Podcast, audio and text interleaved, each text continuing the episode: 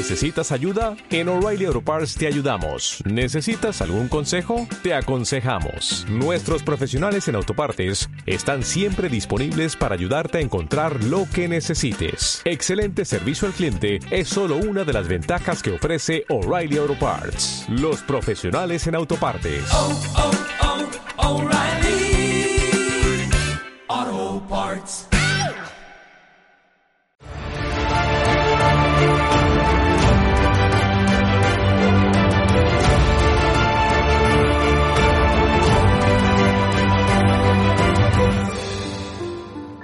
Windumanoz, podcast de fantasía, ciencia ficción y terror.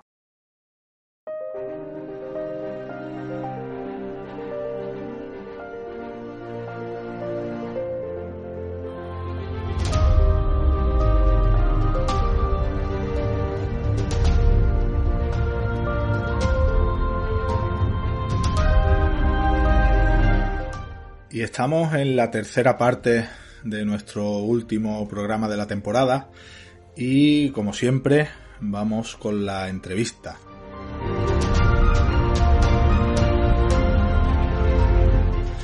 Hoy tenemos a Ferran Varela, ahora vamos a hablar un poquito de su trayectoria, seguro que muchos habéis leído algunos de sus libros, si no, si no todos, pero primero voy a saludar a, a Alex Sebastián, a nuestro codirector, que va a realizar esta entrevista con, conmigo como, como de costumbre. Hola Alex, ¿qué tal? ¿Cómo estás? Hola Ismael, ¿qué tal? Aquí estamos para cerrar temporada por todo lo alto.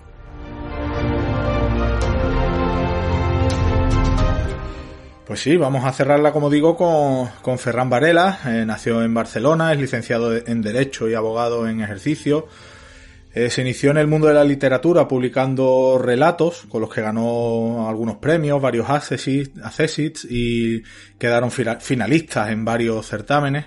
Después de participar también en algunas antologías, pues publicó en 2018 La danza del Gohut o del Gohut, ahora nos dirá él cómo, cómo es correcto pronunciarlo, que fue su primera novela corta. Eh, ha publicado eh, toda su obra en solitario con la ediciones El Transbordador. En septiembre de 2018 fue La danza del Gohut o del Gohut. En abril de 2019 eh, la novela el, el, Arcano y el Jilguero. En diciembre de ese mismo año Historias de Han, que es una colección de cuentos ambientados en el mismo mundo del Arcano y el Jilguero. Y por último, en noviembre de 2021 la guía de lectura de Ignotos Mayores eh, un manual de cartomancia acompañado de su correspondiente baraja de ignotos mayores, que son los naipes que hacen las veces de tarot en el universo de Han. Ferran, eh, bienvenido a, a Windumanot Podcast, ¿cómo estás? Muy bien, eh, bueno, hola a todos y, y, nada, muchísimas gracias por, por invitarme y por, y por, bueno, por, por permitirme participar en vuestro podcast. Nosotros encantados de tenerte aquí. Además, como te digo, es el último programa de, la temporada y va, a estar ahí como todo, como el resto para el verano, para todos nuestros oyentes. Ahí disponible la entrevista para que la escuchen y para que puedan saber de qué van tus libros y estoy seguro que después de escucharte y de escuchar esta entrevista seguro que más de uno le entran ganas de leerlos. Bueno, pues Alex, si te parece, empiezas tú con la primera pregunta. Vale, pues bueno, Ferran, empezamos por el principio. Eh, ¿Cómo empezaste con esto de escribir ficción? ¿Fue, ¿Fue algo que siempre quisiste hacer, que siempre hiciste de una manera u otra? ¿O hubo quizá un punto de inflexión en algún momento concreto que, que te llevó a hacerlo? ¿Cómo? Y, luego también, ¿cómo fueron los primeros pasos que fuiste dando hasta llegar a ser publicado por primera vez? Pues mira, eh, yo eh, he estado con historias en la cabeza desde siempre. Lo que pasa es que, bueno, escribir, escribir, eh, me lo empecé a plantear un poquito más en serio, quizá a partir de 2012, cuando, bueno, me picó el gusanillo por empezar a enviar algún, algún relato suelto, alguna convocatoria. Eh, y luego yo empecé por eh, unas convocatorias que sacaba la Terbi cada año, una, la, la tertulia de, de fantasía y ciencia ficción de Bilbao, que te daban un, un, tema para hacer un relato corto. Entonces yo empecé, eh, el primero que, envié fue allí en 2012 Y bueno, con la sorpresa de que resulté finalista y eso pues me animó a, presentarme a más cosas. Y, bueno, así hasta, hasta aquí. Entonces, eh, los inicios, ya te digo, empecé con, con estos relatillos que iba enviando pues a, sitios para hacer un poco de, bueno, pues porque me hacía ilusión, ¿no? Iba saliendo en sitios y, y mejorando, claro, y es una buena manera de ponerte, de ponerte hitos, ¿no? A, a, superar. Bueno, o sea, ahora ya he conseguido pues, publicar aquí, o he conseguido que me lean en, que, salgas tú publicado en tal sitio, pues al final eso te va, eh, es una, te retroalimenta y vas avanzando, avanzando, avanzando hasta que al final pues te, te tiras de cabeza a, a, algo más ambicioso, ¿no? Te tiras pues a la, a la novela o a la novela corta o, y, bueno, y eso es básicamente lo, lo, que pasó. Una de las, de las convocatorias que salió, bueno, pues he mencionado algo mío, fue en, eh, bueno, en una que ganó el, el Arcano y el o sea, el primer capítulo del Arcano y el se llamaba El Ariete. Y el premio era, pues, eh, que te publicaban una novela, porque yo no tenía publicada ninguna novela. Era en una editorial que te, pero bueno, pues yo dije, pues me pongo a hacer una así tan, tan feliz. O sea, habías escrito y, el primer capítulo solamente como un relato, ¿no? Sin... Como relato, sí, sí. Uh -huh. Y, pero bueno, luego vi que, que ahí había más, ¿no? Que yo podía, podía seguir excavando por ahí y, se, y se, seguirían saliendo cosas. Y entonces me decidí pues a ampliarlo. Y cuando lo escribí, pues resultó que, que bueno que la editorial que iba a sacar este premio pues ya no estaba tardé demasiado. Y, y, ahí me quedé con un, con un manuscrito enorme con una historia que le había metido mucho cariño y mucha ilusión pero, pero sin nadie que, que estuviese interesado en publicarla. Entonces pues me lancé a la búsqueda editorial y, y hasta que hasta que me encontré transbordador. Bueno Ferran el ¿qué siente un autor cuando por fin ve que una editorial se interesa de verdad en publicarle su primera novela. Luego han venido otras, pero imagino que esa sensación de primera novela publicada tuvo que ser increíble, ¿no? Sí, a ver, tú ten en cuenta que yo acabé de escribir El Arcano y el Jilguero sería, pues, enero de 2014, febrero de 2014 aproximadamente. Uh -huh. Se publicó en 2019, o sea, fue todo ese tiempo buscando editorial. O sea, yo ya estaba... Uh -huh. ya iba a tirar la toalla, estaba desesperado, ya no había manera de, de, de, encontrar nada, ¿no? Estaba todo el mundo tenía los manuscritos cerrados o, o, o, ya lo había enviado y no había, no había suerte o, o, bueno, tú pues vas probando, ¿no? Lo que hay. Y, y cuando, y recuerdo que yo iba en, yo iba en tren, iba, tenía un juicio en, fuera de Barcelona, iba en tren y me llamó, me llamó Pilar del transbordador, mi editora, uh -huh. y me dijo, oye, mira, que me está mirando esto y, y bueno, que sí, que, que a ver, vamos a mirar y tal, te envío, te envío el contrato, envíame si tienen más cosas, y claro, yo ya pues fui encantado, o sea, llegué, llegué al juicio que, que estaba, sí, sí, ya entré bailando. ¿no? sí, sí. Qué bueno.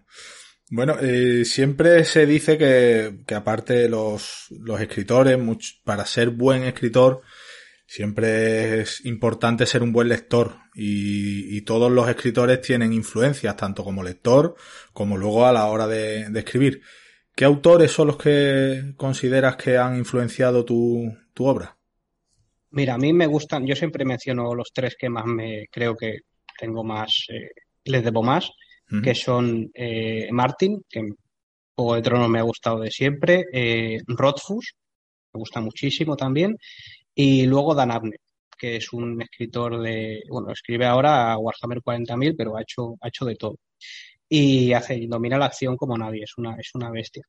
Y estos son los tres que siempre, que yo creo que son los tres pilares que he tenido, luego en lo que yo me intento fijar para, para hacer las cosas pero luego de, de, de, fondo también ha habido pues muchísimas influencias distintas de, un montón de autores que he ido picoteando por aquí y por allá. O sea, al final siempre aprendes algo de, cada cosa que lees, porque siempre hay, los autores siempre tienen cosas muy buenas que la, todo el mundo tiene un punto fuerte que dices, hostia, es impresionante cómo ha dado aquí un giro, o cómo, o cómo ha delimitado este personaje, o cómo ha hecho girar aquí la trama para que pegarte una sorpresa. Todo el mundo tiene, tiene algo y de todo se puede aprender algo. Uh -huh. Y tú eh, ya has escrito y publicado tanto cuentos como novela, como novela corta. Entonces, sí. ¿Qué diferencia ves a la hora de abordar la escritura en estos tres diferentes formatos y con cuál de ellos te sientes más cómodo? Yo soy, yo creo que soy esencialmente relatista. Entonces, eh, lo que pasa es que eh, cuando yo escribo una novela, yo no la abordo como un, no la abordo como un todo. O sea, yo más bien eh, procuro que cada, que cada capítulo tenga un inicio, un nudo y un desenlace. O sea, que al final en realidad son, son pequeños relatos unidos por un, por un hilo conductor común. Entonces, al final, no es tan distinta una cosa de la otra. No es tan distinta. O sea, un relato, lógicamente, tarda menos tiempo en hacerlo, pero tiene su, su, técnica y sus trucos y su tal. Pero la novela al final es eh, también, es, es, planteártelo como pequeños relatitos y luego, y luego unirlo con una, con una trama común. O sea, somos una trama que lo estructure todo. Esa fue mi idea, al hacer el arcano y el jilguero, la idea era esa.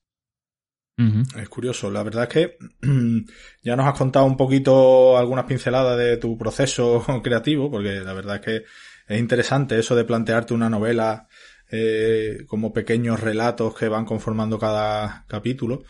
Eh, pero en tu caso, eres más, como se suele decir en los escritores, de, de mapa o de brújula, que ya más o menos por lo que nos has comentado, eh, nos podemos hacer una idea. Pero, ¿escribes a diario, por ejemplo, con una rutina fija? ¿Tienes algún lugar eh, donde te guste más escribir? O en el caso, en tu caso, que a lo mejor por trabajo o algo te pilla en cualquier sitio y a lo mejor se te ocurre algo y lo escribes. ¿Cómo, cómo es tu proceso creativo? Mira, yo eh, soy muy caótico. Yo escribo cuando puedo y donde puedo y, saco tiempo de donde no hay porque, porque no hay tiempo.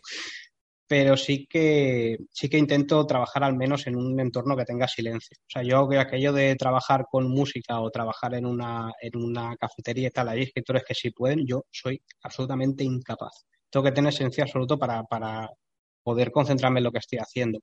Entonces suele ser a lo mejor pues a, a deshoras en, en casa, a las 3 de la mañana cuando no hay nadie despierto pues allí y si no pues en el, en el despacho horas muertas cuando, cuando no tengo que atender asuntos de trabajo. Y, y la novela, por ejemplo, haces una escaleta súper detallada, ¿sabes cómo va a acabar todos y cada uno de, de, de los hilos y de las tramas o, o vas un poco improvisando? Mira, yo de la, con la novela tengo sé el escenario, lo tengo a la perfección. O sea, tengo todo, sé, el mundo sé perfectamente cómo es y cómo funciona. Y luego tengo una serie de hitos por los que quiero que pase el, personaje. Pero le, luego dejo mucha libertad para que él haga las vueltas que quiera antes de pasar por estos hitos. Así, porque es que si no, si lo tengo todo tan estructurado que no puedo salirme la escaleta, al final me aburro. O sea, no, uh -huh. y, y, no, y no lo escribo. O sea, me da la sensación de que ya está, que ya está hecho, pero en mi cabeza, y entonces me da pereza picarlo. claro, claro, se te hace más mecánico. Claro. Entonces, a mí me gusta eh, darle un, un, margen un poco a la, a la espontaneidad cuando, cuando estás escribiendo. Y, y entonces eso, eso me exige no eh, tenerlo todo tan cerrado.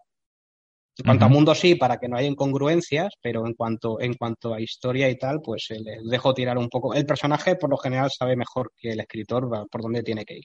Esto, esto está claro. Y si tú le tienes que forzar a pasar por algún sitio, es que por ahí no tiene que pasar. O sea, no, se, te estás equivocando tú, no él.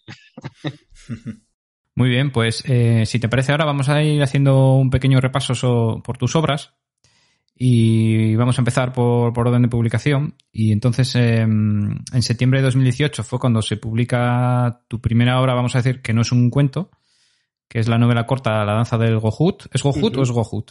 Gohut, pero de Gohut. verdad, eh, la gente lo, lo, puede pronunciar como quiera, no absolutamente ningún problema. O sea, la, la, gracia de la historia también está un poco en eso. No es una historia que es un poco anárquica, pues no voy a decir aquí cómo se tiene que pronunciar. Y mmm, sí que fue la primera obra que te publicaron, pero creo que como nos has comentado, no es la primera que habéis escrito, ¿no? Eh, no, de, yo escribí antes El Arcano y el Jilguero que Lanzalgo. Escribí, mm. de hecho, escribí Lanzalgo Hood porque eh, me planteé que quizás sería más fácil encontrar una editorial con una obra más corta uh -huh. que con una obra corta. Pues, efectivamente es me, algo que me hiciese un poco de cuña para poder meter la, la cabeza en el mundo literario, ¿no? Porque eh, como, como, lector, mmm, gastarte eh, dinero y gastar tiempo en, en, una obra larga de un autor novel desconocido, pues es, es más complicado que no gastártelo, gastarte menos dinero en una obra más corta. ¿no? O sea, gastar menos dinero en menos tiempo, pues hay más posibilidades de que eso tenga una salida. Y con esa idea, pues, pues escribí Lanza Goku. Sin embargo, no, al transbordador envié eh, el Arcano y el Jilguero antes. Y después, cuando ya tenía Jilguero, eh, Pilar me pidió si tenía algo más corto. Y dije, pues mira, sí, precisamente tenía, tenía esto aquí preparado. O sea que al final salió, salió antes el Goku. Precisamente yo creo que, que con esa idea en mente, con la idea de, Claro. de ir entrando poquito a poco y no, y que no fuese, que no fuese un salto de fe para el lector. Bueno, cuéntanos, para quien no lo haya leído, cuéntanos de, forma breve de qué va, sin destripar mucho, claro. Pero cuéntanos de qué va la danza del Gohut.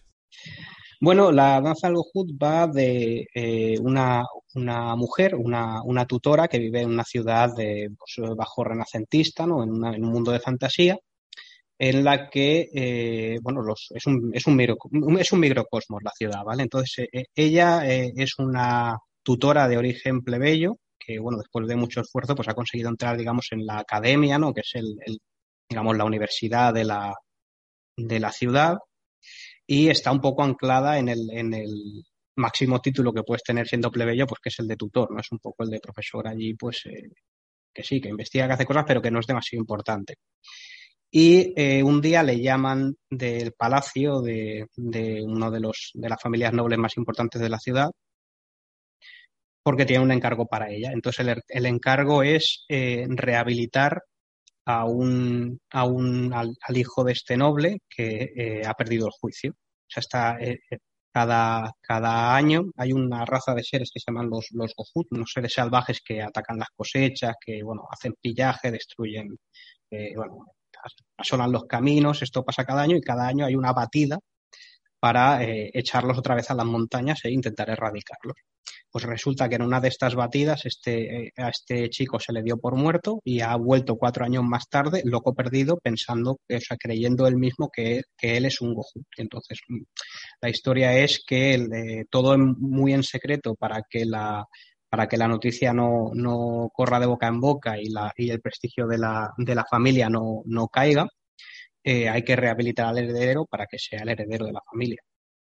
Y esta es la, esta es la, premisa, ¿no? Un poco el, contraponer eh, la, sociedad de las normas estrictas con una sociedad más anárquica y más eh, natural, digamos. Pues precisamente te queríamos preguntar sobre eso, porque, porque en esta obra estableces un contraste muy fuerte entre estos dos tipos de sociedad que estás citando, ¿no? Una libre y pero peligrosa, uh -huh. y otra segura, pero que está constreñida de, de, una forma muy estricta, ¿no? Por las normas. Y esto también refleja un poco esa contraposición clásica entre civilización y barbarie que, que por ejemplo, ha desarrollado Robert E. Howard. Eh, ¿Qué buscabas transmitir con, con esta dicotomía, por un lado? ¿Y cuál sería tu elección entre estas dos opciones? Pues mira, lo que buscaba transmitir es que quizá eh, ninguno de los dos extremos es el óptimo, ¿no? Te habría que llegar a una. Pero muchas veces tampoco tienes. Eh, como, como miembros de una sociedad tampoco tenemos facultad de elegir, ¿no? Entonces yo soy una persona que trabajo con las normas a diario y muchas veces me sorprende la absoluta cantidad de normativa que tenemos encima. O sea, a veces no somos conscientes, pero que a veces me, a mí me abruma el pensar, madre mía, o sea, que vivimos absolutamente constreñidos a, a todo. O sea, hacemos lo que hacemos y, muchas veces hacemos cosas ilegales porque no sabemos que son ilegales, pero que en teoría tampoco deberíamos hacer. Y, y entonces era, surgió un poco de, de, ahí. Pero claro, el plantearte el otro extremo eh, me servía para, para, bueno, pues para poner la cara y la cruz de ambas cosas, ¿no? O sea, es decir, eh, por un lado, o sea, no, a mí no, no me gustaría vivir muy seguro dentro de una caja fuerte sin poder hacer absolutamente nada. Pero, eh, bueno, eh, quizá la, la, otra opción de, de, vivir a lo loco en, eh, pues yo qué sé, por el campo, matando y, y, cometiendo pillaje y saqueo y tal, pues bueno, a lo mejor tampoco es, tampoco es así.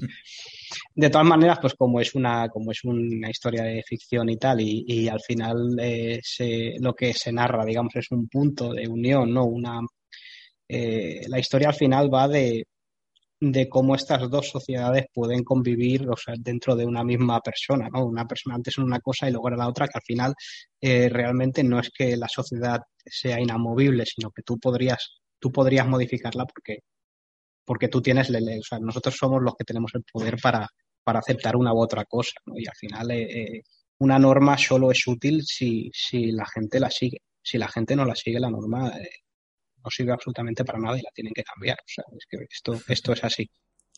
De hecho, precisamente uno de los tropos de la literatura es ese de la persona civilizada que por diversas circunstancias se ve obligada a integrarse o resocializarse con, en una cultura más primitiva mm. y al final acaba desarrollando una afinidad o hasta el punto de o asimilarla o incluso renunciar en ocasiones a su mundo de origen. Eh, eso lo podemos ver en obras como Doom de Frank Herbert o en Avatar de, de James Cameron.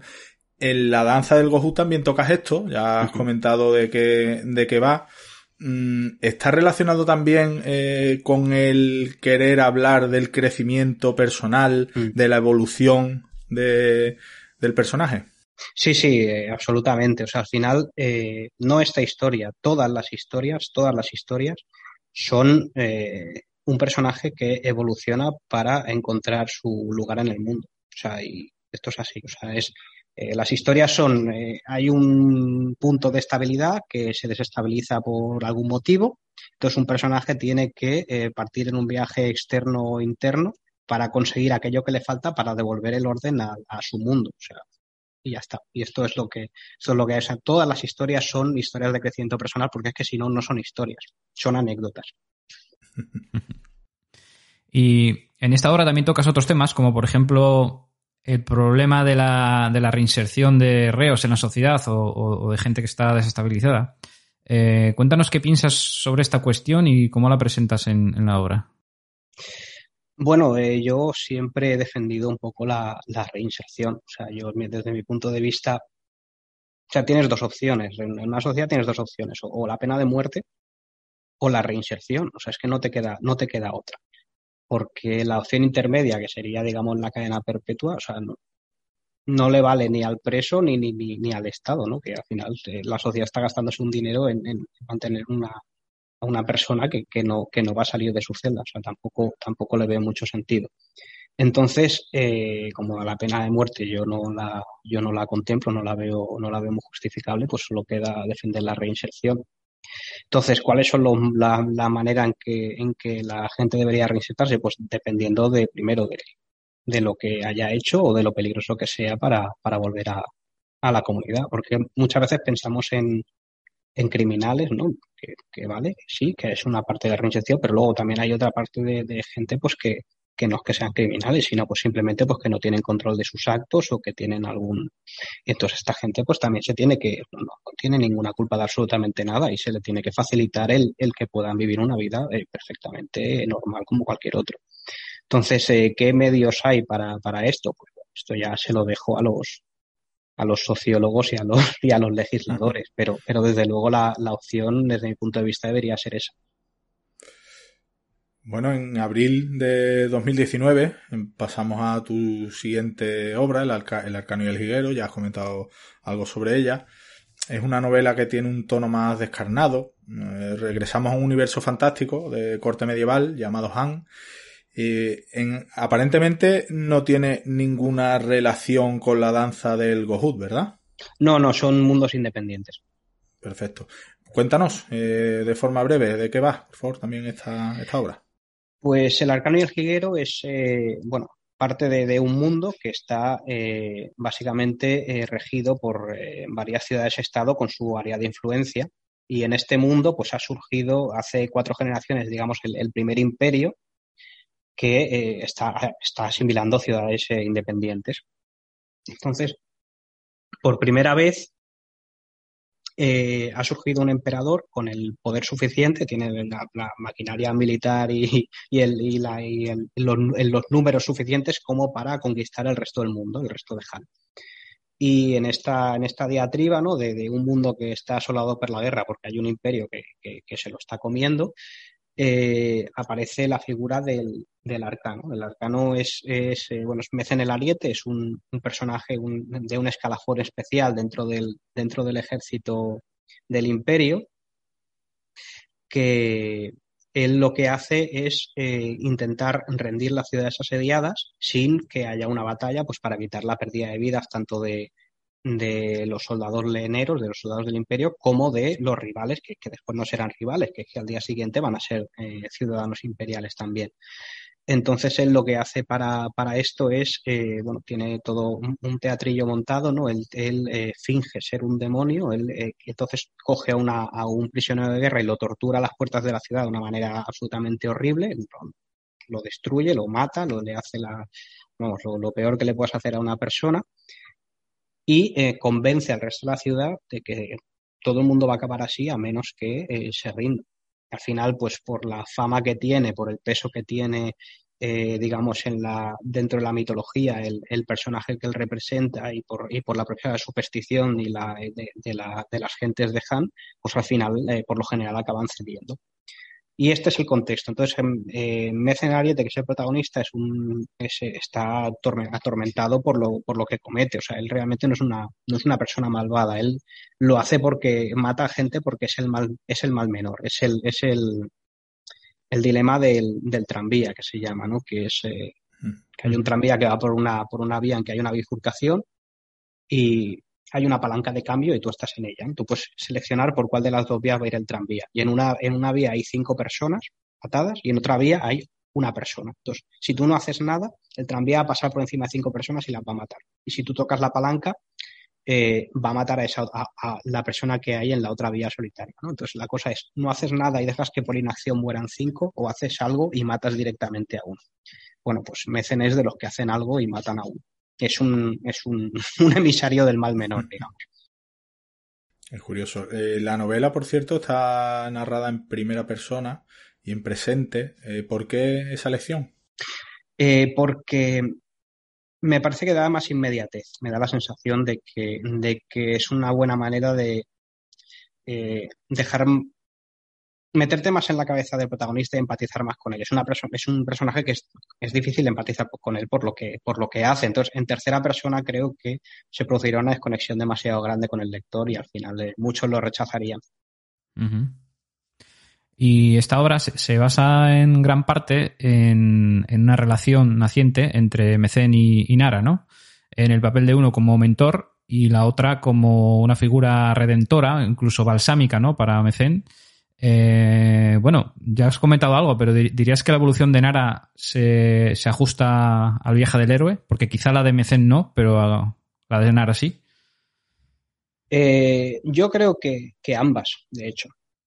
Yo creo que ambas. Lo que pasa es que si lo entendemos como un, en un sentido laxo, el viaje del héroe, ¿no? O sea, al final, eh, Mecen es una persona que, que, ha perdido su humanidad y la está recuperando, ¿no? Y su, su, lo que le falta es la humanidad que recupera y Nara es una persona pues que, que es demasiado inocente y se curte, o sea, que completamente al revés. Es un poco a lo Don Quijote y Sancho Panza, ¿no? Que al final casi intercambian papeles, pues esto es un poco la, esto es un poco la idea. Al final se, eh, como son opuestos, pues se atraen y de alguna manera se, se suavizan entre ellos, suavizan las aristas que, que tienen. Se podría decir también que una de las ideas centrales de, del arcano y el jilguero es la, de, la desmitificación de la guerra, de la épica, de la fantasía heroica. Mm, algo similar a lo que hemos visto en autores como, por ejemplo, Abercrombie. ¿Y qué, qué es lo que querías transmitir con esa desmitificación de la épica? Bueno, es que yo eh, me da la sensación de que no hay nada glorioso en, en matarse a espadazos, ¿no? Entonces, eh, de alguna manera el, el, ensalzamiento de, de, la violencia y el presentarlo como algo positivo no a mí no me, no me apetecía abordarlo de este, de este modo, sino de, un modo más sucio, decir, bueno, sí, lo que te cuentan las canciones es esto y lo que pasa en realidad es esto otro, ¿no? Y entonces era una, es una manera de, de darle, sí, a escribirte a un género un poco, un poco menos de, alta fantasía, ¿no? Y de, mitos y de leyendas y un poco más de, de bueno, de, de, a pie de calle, ¿no? Digamos, de, mira, esto, lo que le pasa a los grandes héroes eh, se da de otras cosas, pero lo que le pasa al pobre, al pobre que tiene que lo coger en una leva y tiene que estar en primera línea de batalla es esta otra, ¿sabes? Y mm, hablando ya respecto al famoso world building o creación de mundos, eh, existen diferentes enfoques, ¿no? Hay autores, por ejemplo, como Brandon Sanderson, que lo trabajan de una manera muy exhaustiva. Y luego hay otra escuela, por ejemplo, como la de Andrzej Sapkowski o Joe Abercrombie, que solamente desarrollan la parte que funciona como marco directo a la narración y que sirve a la historia, y dejan el resto solamente muy, muy ligeramente esbozado y- a veces ni eso. Y el arcano y el jilguero tiene detrás un trabajo de world building muy, muy potente. Entonces, ¿cu- ¿cuál es tu enfoque sobre este tema? Eh, bueno, yo lo que a mí me, me interesan mucho las, las diferentes culturas. Entonces, la, la idea es eh, crear un montón de culturas distintas, tirarlas sobre el mapa y entonces ver un poco cómo, cómo funcionan y cómo interactúan entre ellas. Y de ahí viene el gol. Lo que pasa es que eh, quizá se presta más a explicar el, el world building at- eh, cuando trabajas en tercera persona. En primera persona es como si tú entrases a una casa con una linterna, ¿no? Tú vas, tú solo tienes el punto de vista del personaje y entonces tú vas enfocando. Entonces, de alguna manera eso te ayuda, digamos, a ordenar la presentación de los, de los elementos. En tercera persona quizás se presta un poco más al infodumping, que será un poco, es un poco más complicado para, al menos para mí, sería más complicado de hacérselo interesante al lector. Entonces eso me, me- aunque esté el mundo, digamos, eh, estructurado, al presentarlo conforme el personaje va avanzando por el escenario, pues eh, a mí al menos eh, me da la sensación de que se hace más digerible. O sea, que es como un término medio, ¿no? Tú realmente lo tienes bien preparado, pero luego no, a la hora de mostrarlo, vas mostrando lo que, lo que hace falta, digamos. Claro, claro, hay muchas cosas que, que, que están hechas pero que no, que no aparecen. Entonces, bueno, tampoco es, es la, la, la famosa punta del iceberg, ¿no? O sea, debajo hay un montón de cosas, pero bueno, para que, para que la punta esté bien hecha, lo de abajo también tiene que estar. Claro. Si no se notan las. A a mí se me notaría, vamos, no sé, Abercrombie tiene, tiene Abercrombie es mucho Abercrombie y puede hacer lo que quiera. Es curioso porque nos has dicho que estás muy interesado en el tema de las di- diferentes culturas y demás. Y precisamente en diciembre de, de 2019 publicaste Historias de Han, Sí. que es una historia de cuentos ambientados en el mismo mundo del arcano y el jilguero, precisamente que profundizando en las distintas culturas Han y en las, y en las vidas de su gente. Son cuatro historias, también en primera persona. ¿Qué es lo que pueden encontrar los lectores en estas cuatro narraciones?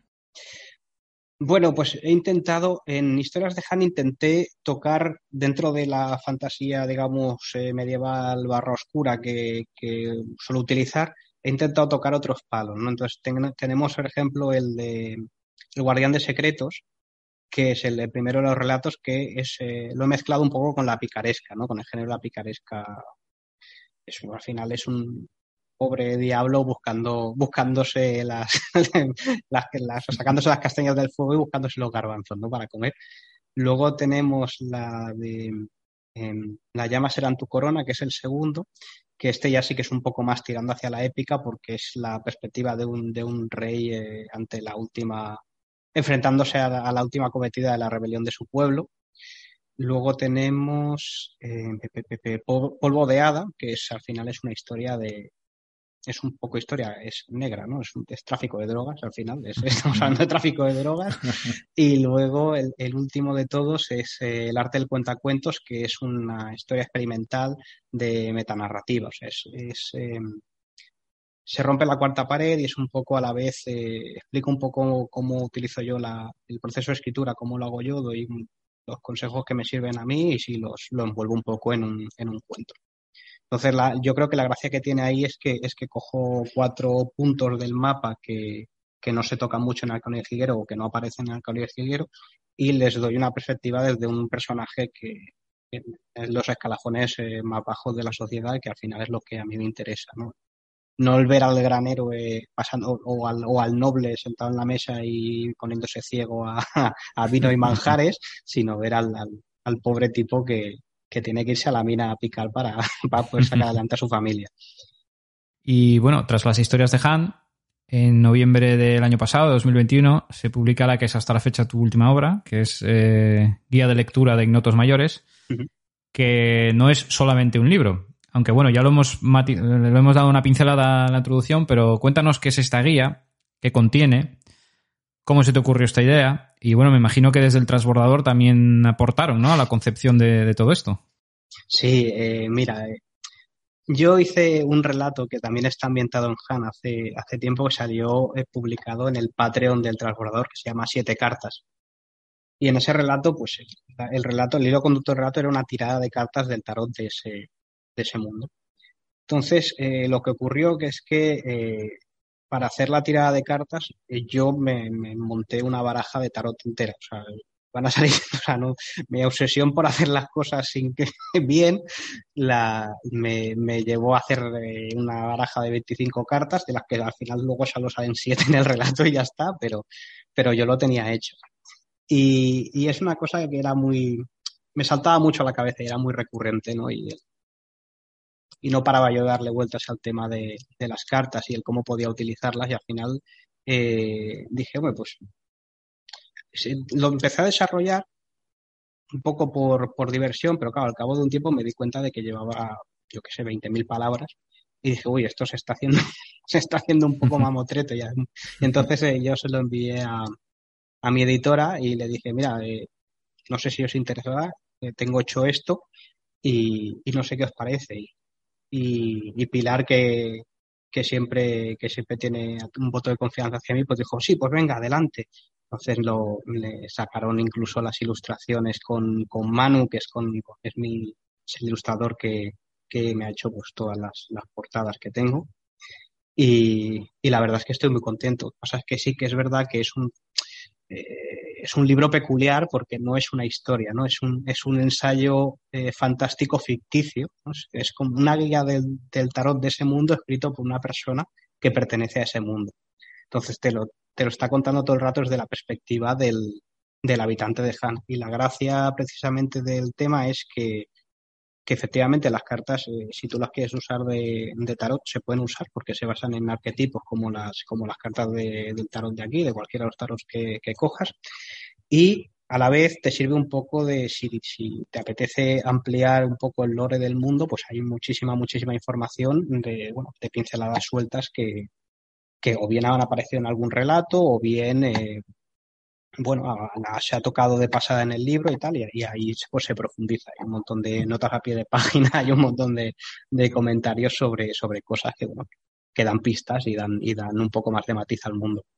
¿Y ¿Le has echado las cartas a alguien con eso? Sí. ¿Sí? sí, sí. Sí, sí, sí. A ver, en principio funcionan igual que las que las de, o sea, están basadas en, en el mismo principio. Yo me, me, puse a estudiar manuales de, me puse a estudiar manuales de cartomancia para claro, antes claro. de hacerla. Uh -huh. y, y, sí, sí, en principio eh, no, funcionan tan bien o tan mal como cualquier otra baraja. No, uh -huh. no hay problema. Eso no es el porque lo, lo, la gracia del, de la cartomancia es que el que tira las cartas no lee las cartas, lee a la persona que tiene claro, delante. O sea, es un, eso es una manera de es, es una manera de conducir la, la, conversación, es una manera, es un, es un medio, digamos, para eh, solventar una pregunta. O sea, es, eh, te, te, ayuda a enfocar, es, es una herramienta para enfocar un problema.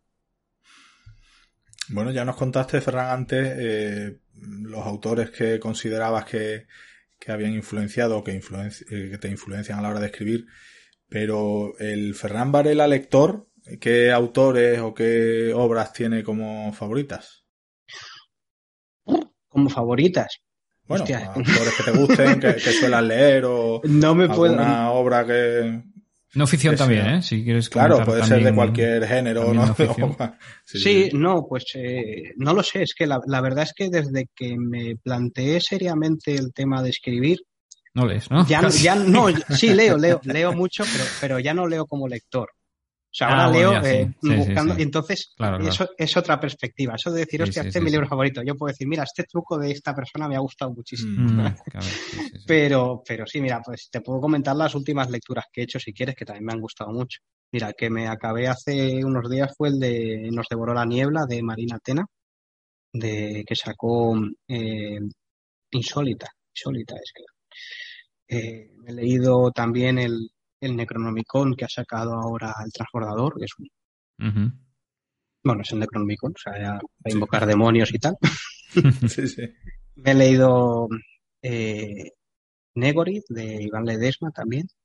Y que ahora tengo esperando uno de Catriona Ward en la, en la, en la mesita de noche para empezar. ¿El, el de la pequeña if o el, El de la casa? pequeña- el de la pequeña nuevo, if. ¿no? Sí, sí.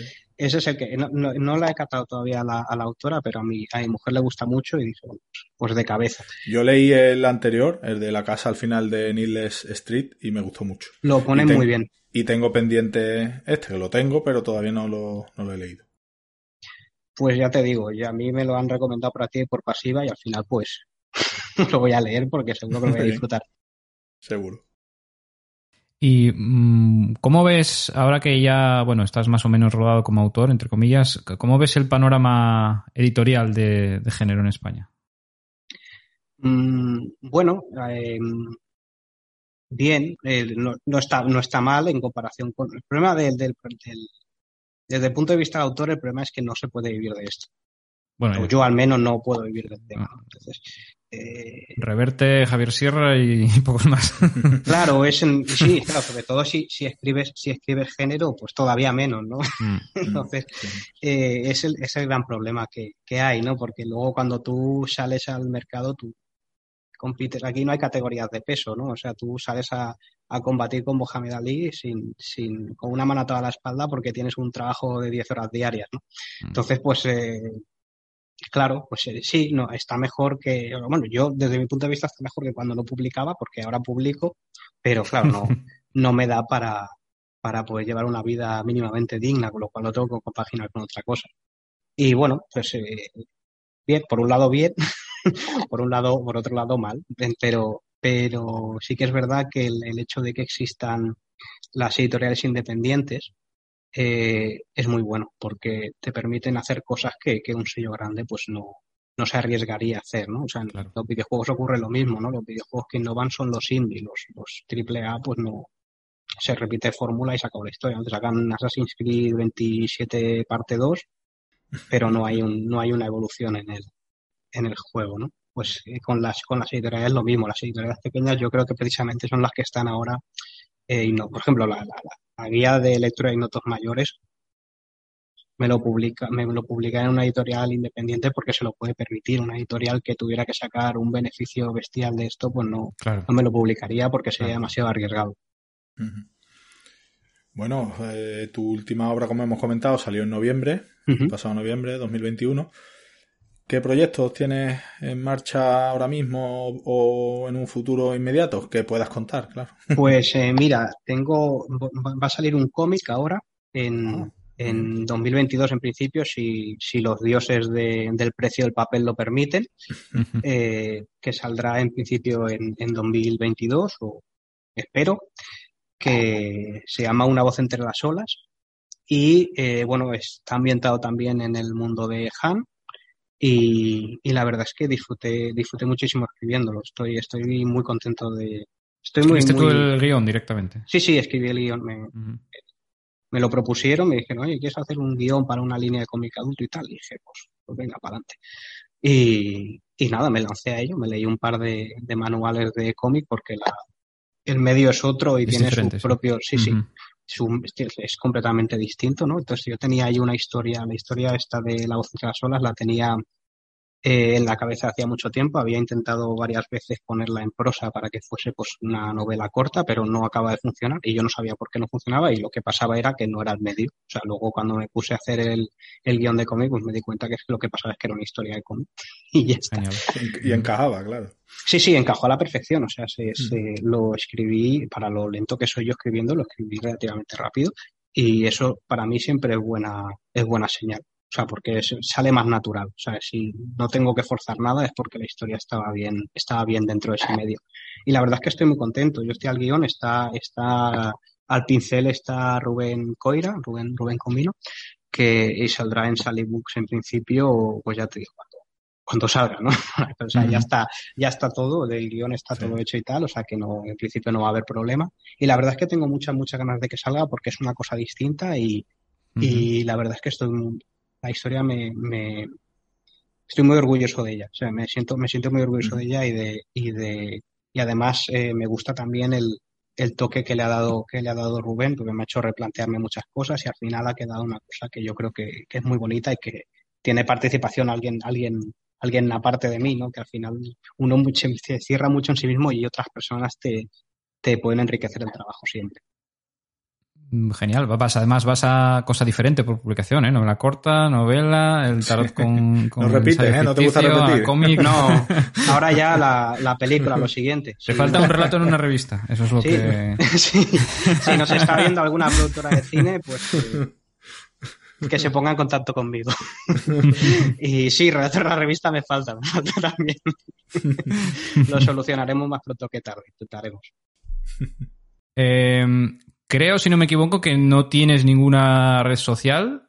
Eh, ¿Cómo pueden seguirte los lectores? Si quieren estar un poco, bueno, aparte de seguir a la editorial, que lógicamente habrá tus novedades, pero si, si quieren seguirte un poco de, de otra forma, ¿no hay manera? ¿O tienes quizá una página o no sé? ¿Hay alguna No, manera no, de No seguirte? tengo, no tengo redes sociales, de momento ya te digo, el transbordador es eh, con quien, con- bueno, es, es la editorial que yo, que yo considero mi casa ya prácticamente, ¿no? Yo ya eh, tengo mucho recorrido allí, estoy encantado con, con ellos, me han tratado divinamente y en principio, pues, eh, todo lo que haga, eh, la primera persona que, a la quien se lo paso es a mi editora, ¿no? Pues, si a ella pues no le encaja o por el momento, por lo que sea tal, pues a lo mejor puede ir a otro sitio, pero en principio siempre es la primera persona a la que, a la que llegan las, a la que llegan las propuestas.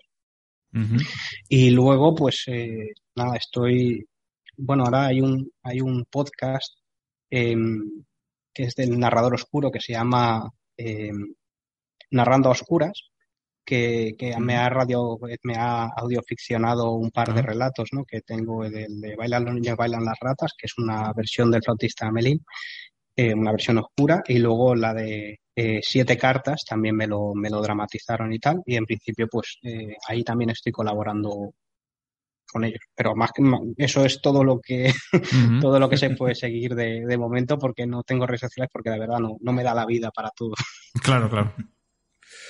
Pues nada, Ferran, eh, hasta aquí la entrevista. La verdad es que mm, te lo dije al principio. Estoy seguro que muchos de quienes nos están oyendo habrán leído algo tuyo y los que no, o los que hayan leído algo pero no todos, seguro que con lo que, con lo que hemos hablado hoy, seguro que les ha entrado ganas de, de seguir conociendo tu obra y por supuesto estaremos pendientes de tanto de ese cómic como que de cualquier proyecto que, que vayas a sacar. Alex, eh, ¿algo para, para despedir a, a Ferran? Nada, Ferran, muchísimas gracias por, por acudir. Eh, como dice Ismael, estamos, estamos seguros de que quien te haya descubierto hoy se habrá quedado con el gusanillo y irá a leer algo tuyo. Y nada, sabes que esta es tu casa y cuando quieras aquí nos tienes. Pues muchísimas gracias a vosotros por invitarme, ha sido un placer y un, y un honor. Y, y nada, yo estoy aquí para lo que necesitéis y cuando necesitéis. Muy bien, pues un abrazo, Ferran. Hasta Un abrazo. Gracias, igualmente. En Windumanoz queremos traerte lo más interesante de la actualidad de los géneros especulativos, junto con la mejor ficción corta y el mejor arte. También queremos ayudar a los autores dándoles voz y visibilidad. Y para todo ello, necesitamos contar con tu espada. Visita patreon.com barra Windumanoz, echa un vistazo a nuestras recompensas y considera unirte al grupo de amigos que apoyan este proyecto.